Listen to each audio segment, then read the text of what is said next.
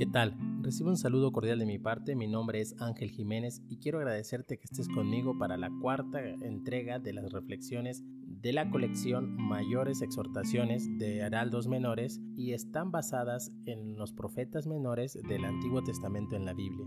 Hoy he escogido al profeta Jonás para que tengamos este momento de intimidad con la palabra de nuestro Dios. Quiero compartir contigo dos porciones de este libro para que tengamos este momento de intimidad y reflexión en la palabra de nuestro Dios. Jonás, en el verso 1, versículo 3, en la parte inicial y la parte final, versan de la siguiente manera. Jonás se fue, pero en dirección a Tarsis, para huir del Señor. Y el texto concluye diciendo lo siguiente, huyendo así del Señor. Y el segundo texto que yo tengo para compartir contigo, y este es realmente el que, el que dio la inspiración a nuestro tema Cumpliré la promesa, versa de la siguiente manera.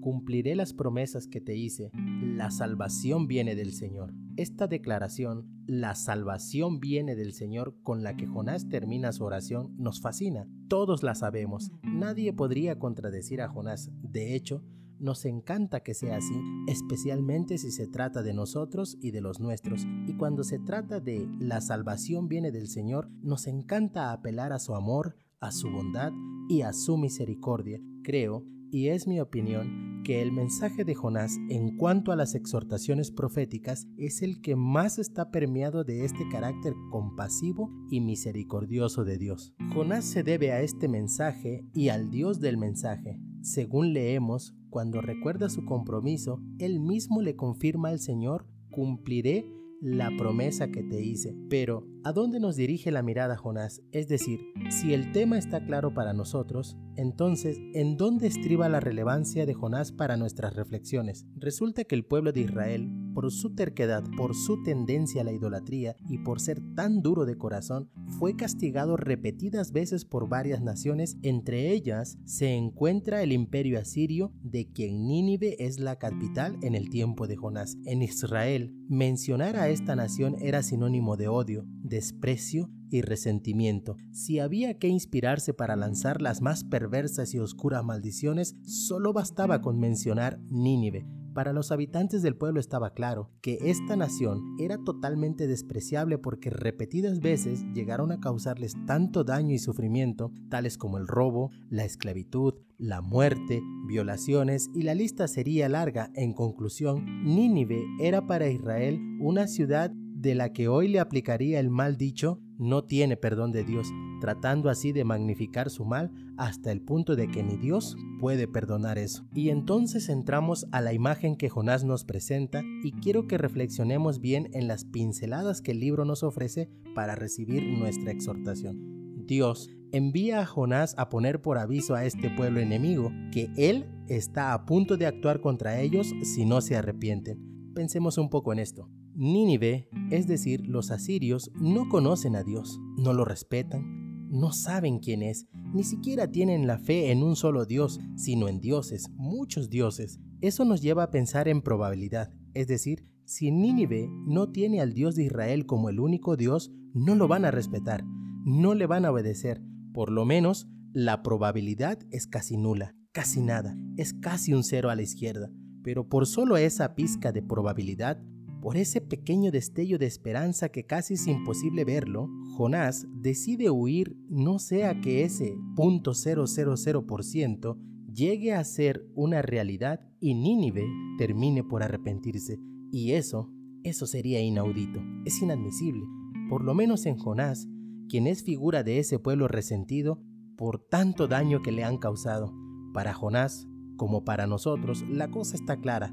Quien nos ha causado tanto daño, lo mejor es que reciba un castigo igual o peor al sufrimiento que nos ha hecho, lanzando por la borda así la declaración que tanto nos gusta, la salvación viene del Señor.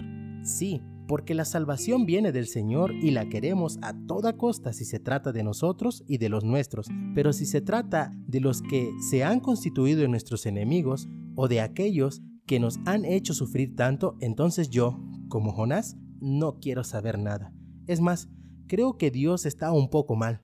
Creo que se pasa de amor, de bondad y de misericordia. No debería ser así. Él o ella merecen castigo. Y entonces la salvación deja de venir de parte de Dios y depende ahora de quien Jonás, tú o yo, decidamos que la merece. Así que como Jonás, cuando Dios actúa de este modo, lo mejor es huir, colgar los guantes y desertar, a costa de invalidar nuestra promesa y nuestro honor delante de Dios. Entonces, es fácil cumplir promesas de las cuales salimos muy beneficiados, pero entramos en un profundo conflicto cuando se trata de cumplir una promesa en beneficio de aquellos que no se dejan querer tanto. ¿Alguna vez has escuchado la frase primero muerto antes que yo haga eso? Se usa como precedente a algo que no nos parece o que despreciamos, Jonás está dispuesto a morir antes que ir a decirle a ese pueblo despreciable que se arrepienta, porque existe una muy pequeña probabilidad que se arrepientan, pero existe una inmensa probabilidad,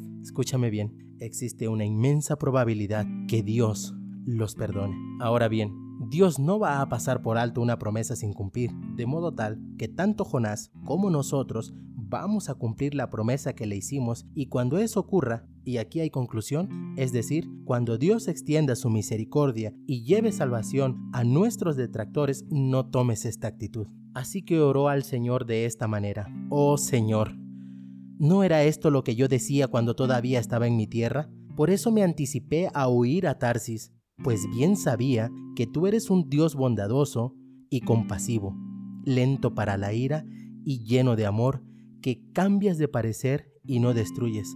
Así que ahora, Señor, te suplico que me quites la vida. Para pensar y compartir, partiendo del mandamiento de nuestro Señor Jesús, amen a sus enemigos y oren por quienes los persiguen, ¿qué tal si buscas en tu lista de candidatos a uno o a una que encaje en ese perfil para poner por obra ese mandamiento y puedas decir, cumpliré la promesa que te hice? Que el Señor te bendiga.